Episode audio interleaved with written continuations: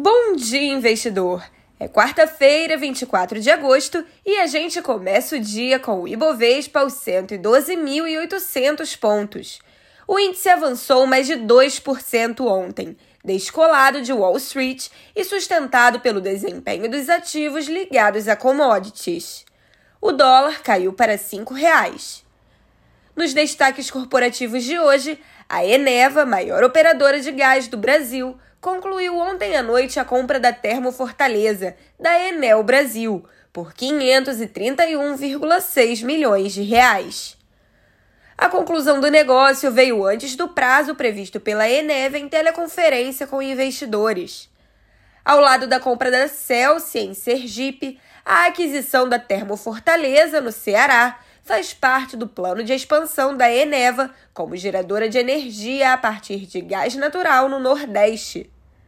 O Conselho de Administração da Cielo formalizou ontem a proposta para Stanislau Bassols ocupar a posição de diretor-presidente da companhia. Bassols aceitou o convite. O executivo já atuou como diretor-presidente da Sky, da VR Benefícios e, mais recentemente, como presidente da Mastercard no Brasil, onde seguirá conduzindo o processo de desligamento até 31 de agosto. O Conselho de Administração da Cielo vai se reunir novamente em 1 de setembro para deliberar a eleição de Bassols ao cargo, cuja posse efetiva ocorrerá após a devida aprovação pelo Banco Central. No cenário internacional, as bolsas europeias operam em leve baixa, mantendo a fraqueza vista desde o começo da semana, em compasso de espera pelo simpósio de Jackson Hole do Federal Reserve, que começa amanhã. Em dia de agenda vazia na Europa, investidores seguem na expectativa de que o Fed dê sinais de sua postura de política monetária durante o simpósio. A grande dúvida é se o Banco Central americano vai elevar juros em 0,75 ponto percentual pela terceira vez seguida, em setembro, ou se está inclinado a moderar o ritmo de ajustes, após indícios de desaceleração inflacionária nos Estados Unidos.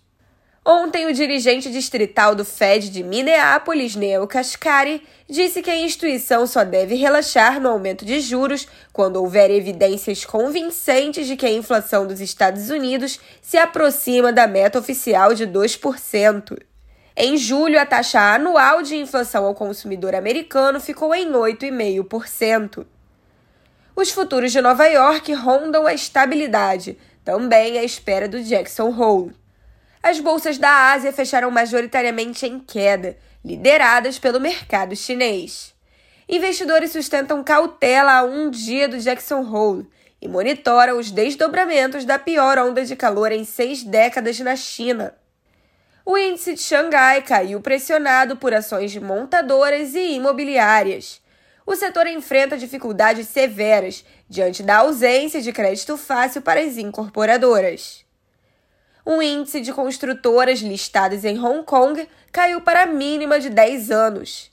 Exceção, o sul-coreano KOSP registrou ganhos, interrompendo uma sequência de cinco pregões negativos. Dando uma olhada nas cotações, são 7h50 da manhã e o índice da Inglaterra cai 0,28%, enquanto o índice alemão cai 0,19% e o índice da França tem alta marginal. Em Nova York, os índices futuros caem em patamar inferior a 0,10%, enquanto o índice VIX futuro tem alta marginal. Quanto às commodities, tanto o petróleo Brent quanto o WTI sobem em torno de 0,65% a 0,70%. Nas commodities agrícolas, a soja sobe 1%, o milho sobe 1,36% e o trigo sobe 1,15%. Entre os criptoativos, o Bitcoin cai 0,59%, enquanto o Ethereum avança 1,55%. A agenda do dia traz a divulgação do IPCA 15 de agosto às 9 da manhã, com expectativa de deflação em torno de 0,80%. No exterior, são divulgadas as leituras de agosto das encomendas de bens duráveis dos Estados Unidos às 9h30 da manhã e as vendas pendentes de moradias do país às 11 da manhã. O simpósio de Jackson Hole começa amanhã, com o discurso do presidente do FED, Jerome Powell, no dia seguinte. Pessoal, eu fico por aqui. Mais notícias você confere às duas e meia da tarde no YouTube da BRA com o Minuto Trade News. Eu sou Isabela Jordão. Bom dia e bons negócios!